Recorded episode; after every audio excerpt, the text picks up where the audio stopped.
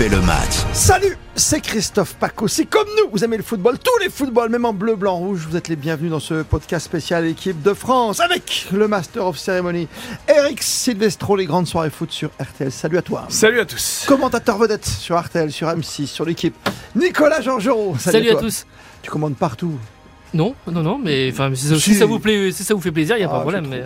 Mais, euh, pris, je sais pas, une envergure depuis quelques temps. je crois. 2m44. Ouais, deux- je sais pas, c'est 20 ans de Tour de France. Ça Ça n'a rien à voir. Le petit jeune de la bande, c'est Baptiste Durieux. Salut Baptiste. Salut, euh, Comment tu veux m'appeler, vas-y euh, j'ai pas, j'avais envie de dire Pascal, je sais pas pourquoi. Parce qu'il y a pro et ça rime, c'est ça Ouais, exactement. Christophe, bonjour et salut tout le monde. C'est Voilà. le grand frère. Un pro de la radio, une légende vous salue. Baptiste Durieux, Nicolas Georgerot, Eric Silvestro, podcast spécial équipe de France. Ça va mieux pour les Bleus. Ils ont gagné 2 à 0. Il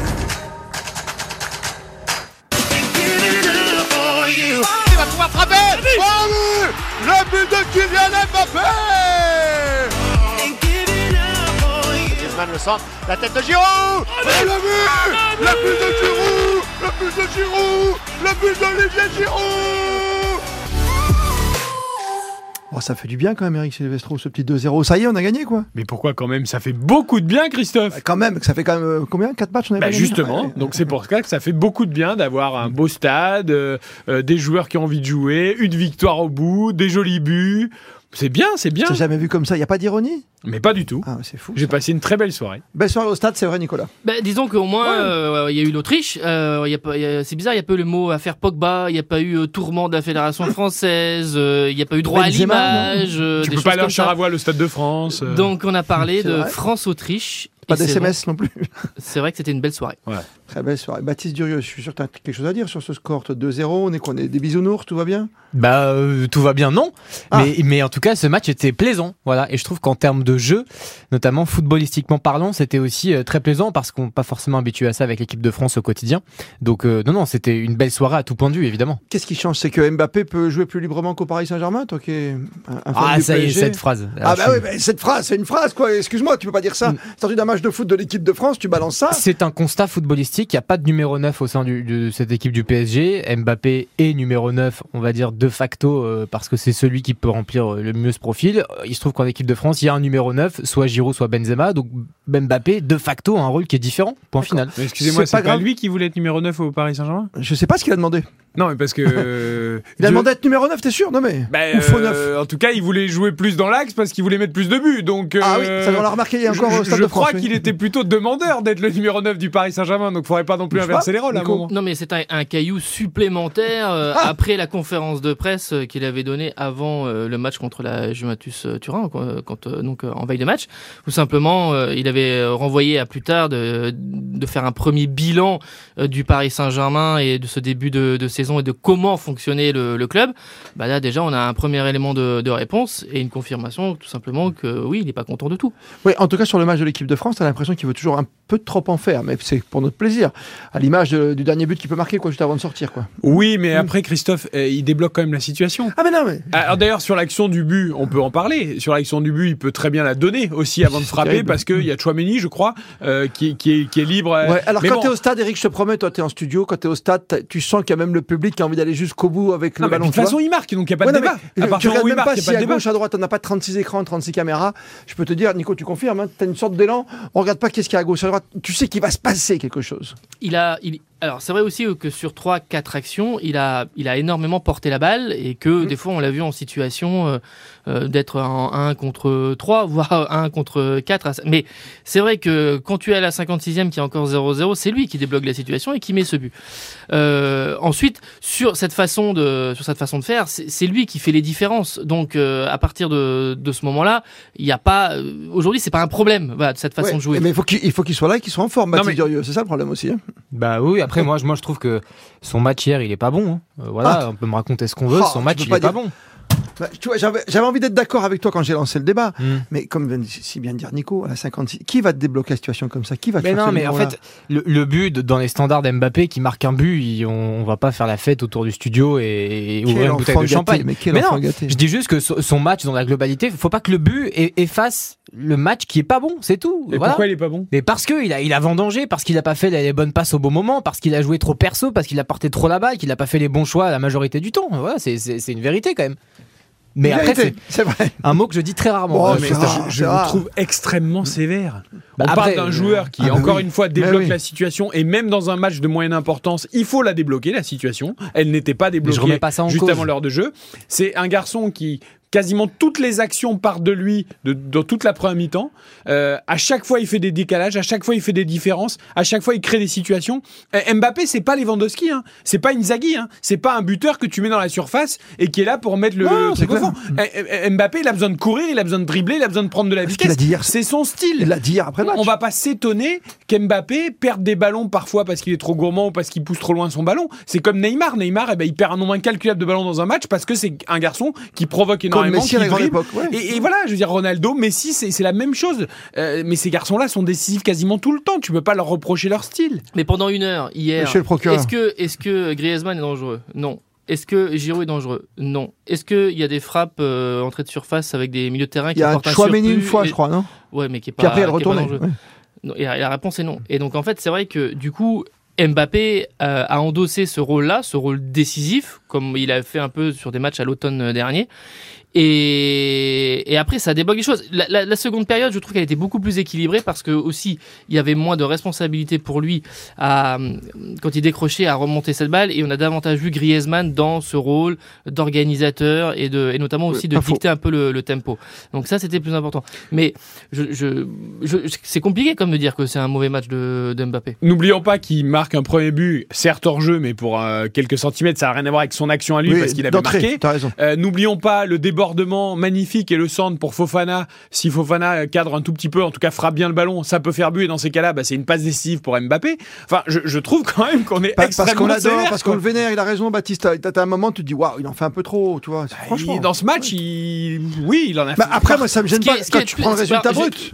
Juste, que je- je- j'élargis au- au-delà de- du match de, de hier soir et je, je mets par rapport à des matchs euh, du Paris Saint-Germain. Je trouve que de, sur les 3-4 derniers matchs, il perd davantage de situations en, en 1 contre 1, en duel. Et, et notamment hier soir, quand il efface Pence, mais que derrière, il y a une touche de trop, enfin en fait c'est une maladresse, mais son pied euh, pousse le ballon et du coup, Ouais. alors que le, le but est fait et qu'il a plus qu'à pousser la a- balle, Il n'y a pas hors-jeu, non Il y, a- il y a quelques. Oui, en plus, il y a position de hors-jeu. Mais euh, ce que je veux dire, mais il fait la différence.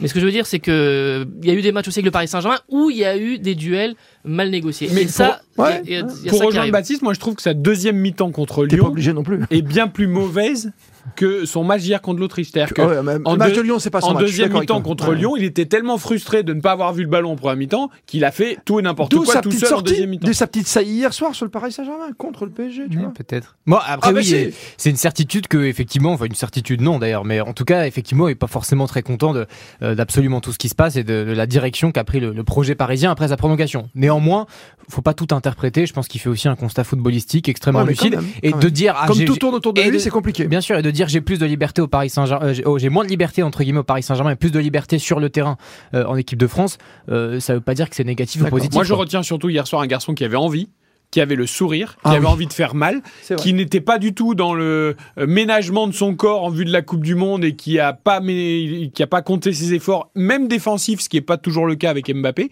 Donc, euh, on va pas se plaindre d'avoir un garçon qui a envie de tout casser et envie de voilà. Enfin, non, c'est super. Et j'ai envie juste de vous dire un truc, c'est qu'en plus, hier, il n'était pas en concurrence avec Karim Benzema. Et pourquoi?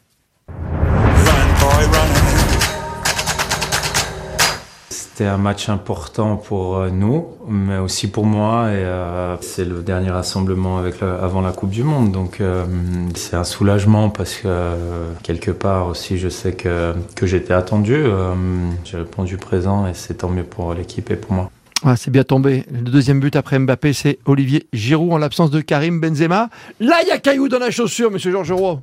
Allez, Ah avant non, le mais il y a une Qatar. super réflexion et il y a un super, il y a un super suspense. Non, mais il va y Parce aller. que ce sera le seul suspense que l'on aura mais jusqu'à il la liste aller, autour il du y 9 novembre. aller. Bah, il va y aller, je sais pas. Vous, euh, ah bon Vous avez parlé avec Guillet raconte, avez- il a dit je, je me mettrai à ma place, je ferai ce qu'on me demande. Vous croyez qu'il va créer des problèmes, vous? Ah non, mais c'est pas la, pas, ça c'est pas la question. La question est bien simplement que la réflexion du sélectionneur d'il y a encore assez peu de, de temps était plutôt euh, négative euh, à cet endroit. Et que et que cette semaine il y a eu quand même une conversation euh, importante euh, à Clairefontaine entre euh, Didier Deschamps et, et Olivier Giroud que la manœuvre de Didier Deschamps à l'automne dernier de dire vous savez un joueur avec un tel statut et qui a été champion du monde il ne peut pas revenir vraiment remplaçant etc et quand il fait un dégagement sur 3-4 minutes sur ce thème là évidemment c'est pour le pas connaissez faire bien. passer des, des messages et de façon à préparer les esprits notamment pour euh, Olivier Giroud qui aujourd'hui accepte cet état de fait.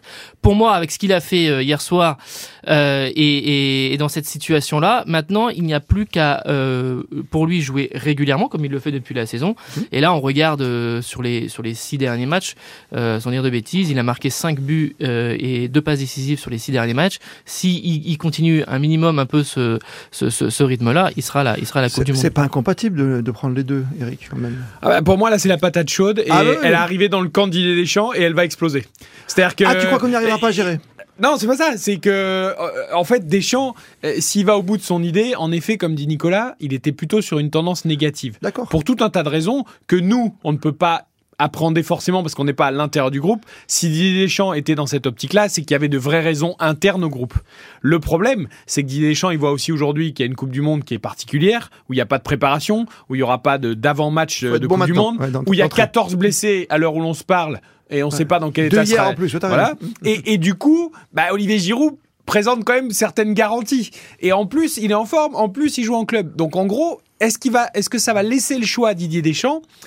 Et en plus, il y a la pression populaire. Mm. Bon, même si ça, Didier Deschamps, il l'évacuera très très simplement la pression populaire. Mais Sauf en- que hier, sauf gros, que tout le hier, monde quand le Stade de France scande, Oui, mais bien sûr. Même Ouais. si, même s'il peut être euh, se, se, se couper de ça, c'est il y aurait des choses à expliquer. J'ai l'impression qu'il va pas avoir le choix, Didier Deschamps. N'oubliez pas, avant de donner la parole à Baptiste, n'oubliez pas quand même cette image forte. quoi. Qu'est-ce qui vient tout de suite euh, le féliciter quoi? C'est Mbappé, c'est presque un pied de nez. Quoi. C'est... Tu sais pas avec qui il a mis finalement Mbappé quoi, au bout du bout. Quoi. Est-ce que c'est avec Dembélé qui joue 5 minutes ou... Oui, parce qu'il a dit on a parlé le même football. J'ai bien entendu, j'ai bien entendu. Ouais, c'est vrai que dans, dans- dans sa sortie après le match, il, il a, il, il a beaucoup parlé d'Olive euh, pour parler d'Olivier Giroud. Et Mm. c'est vrai que je vais pas forcément souvenir euh, de voir Mbappé parler avec autant de facilité, autant de sourire d'Olivier Giroud, absolument. Mais non, euh, Giroud c'est formidable. Voilà. Et puis je pense que de toute façon, le- sur le terrain, il a fait ses preuves. Euh, ça se joue pas là, euh, si on le prend ou, ou pas, Euh, parce que Ça la quand légitimité sportive, elle est, bah, justement, on sait pas. Voilà, Ah. c'est un peu le. le- Mais le- qu'est-ce qui Bah, t'empêche si. de pas les prendre les deux Mais non, mais, mais, Ah, non, mais rien. Mais non, ça n'a Ah. à voir. Mais non, mais, ça- mais le, match, il est pas là, euh, Christophe. C'est est où simplement que l'attaque euh, d'équipe de France à la Coupe du Monde, ce sera Griezmann en soutien de Mbappé et de Benzema. Bon, voilà. Donc la place, elle est pas là de Giroud. Ça- T'as pas d'autre envie fait- quand tu vois ça hier soir le, le, fait, le, match que fait Giroud, il le fait avec euh, Nkunku, avec Ben Yedder et avec Diaby, pour parler des, des plus récents. Ouais. Et aujourd'hui, Bon, ces joueurs-là, est-ce que, est-ce que ces joueurs-là ont, quand ils sont sortis du banc, parce que ce sera ça ce rôle d'Olivier Giroud à la Coupe du Monde, est-ce qu'en sortant du banc, ils ont euh, fait, ils ont, ils ont, ils ont tout basculé dans hein. l'opinion de Didier Deschamps. C'est même pas garanti qu'il fasse euh, une liste à 26. Ouais, ouais, ouais. Non, mais il va pas avoir le choix parce que tout ce qu'a dit Nico est vrai. Les autres joueurs n'ont pas montré une fiabilité exemplaire en ça. équipe de France. Euh, Giroud, lui, en plus, joue en club régulièrement. C'est une valeur sûre en équipe de France, même s'il faut rappeler qu'il n'a pas marqué un seul but à la Coupe du Monde 2018, parce qu'il est très utile dans le jeu, mais il a quand même pas marqué. C'est un- pour ça que Benzema sera titulaire sans aucune. euh, En 2002, c'était pareil, on avait les trois meilleurs buteurs. hein.